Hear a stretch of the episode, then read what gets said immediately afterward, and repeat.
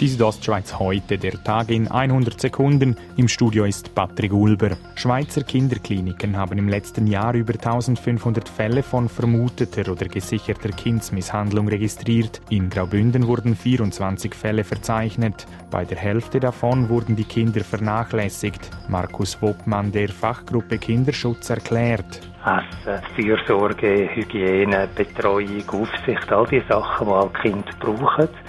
Wenn Mängel sind, redet man von Vernachlässigung. Ende April hat das Bündneramt für Jagd und Fischerei 100 Äschen mit einem elektronischen Sender versehen. Das Ziel, man will den Ursachen des starken Fangrückgangs auf die Schliche kommen, erklärt Fischereibiologe Marcel Michel. Wir haben uns dann Gedanken gemacht, ob der Rückgang, was für Gründe könnten dahinter stecken. Geht es wirklich der Menschenbestand dort oben schlecht?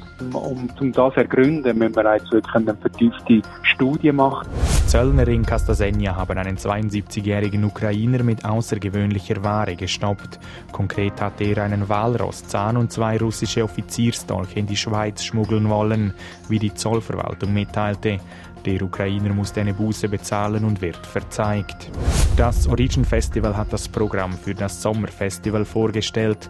Dieses Jahr mit dem Motto Die großen Utopien der Welt. Dazu Intendant Giovanni Netzer. Utopien haben uns immer wieder begleitet. Wo wir am Anfang gesagt haben, vor vielen Jahren, wir machen das, das Kulturfestival in Riom, dann hat man gesagt, ihr spinnen. Oder mit anderen Worten, ähm, das ist sehr utopisch. Während des Festivals werden Künstler aus der ganzen Welt an verschiedenen Spielorten in Graubünden zu sehen sein. Die Südostschweiz heute, der Tag in 100 Sekunden, auch als Podcast erhältlich.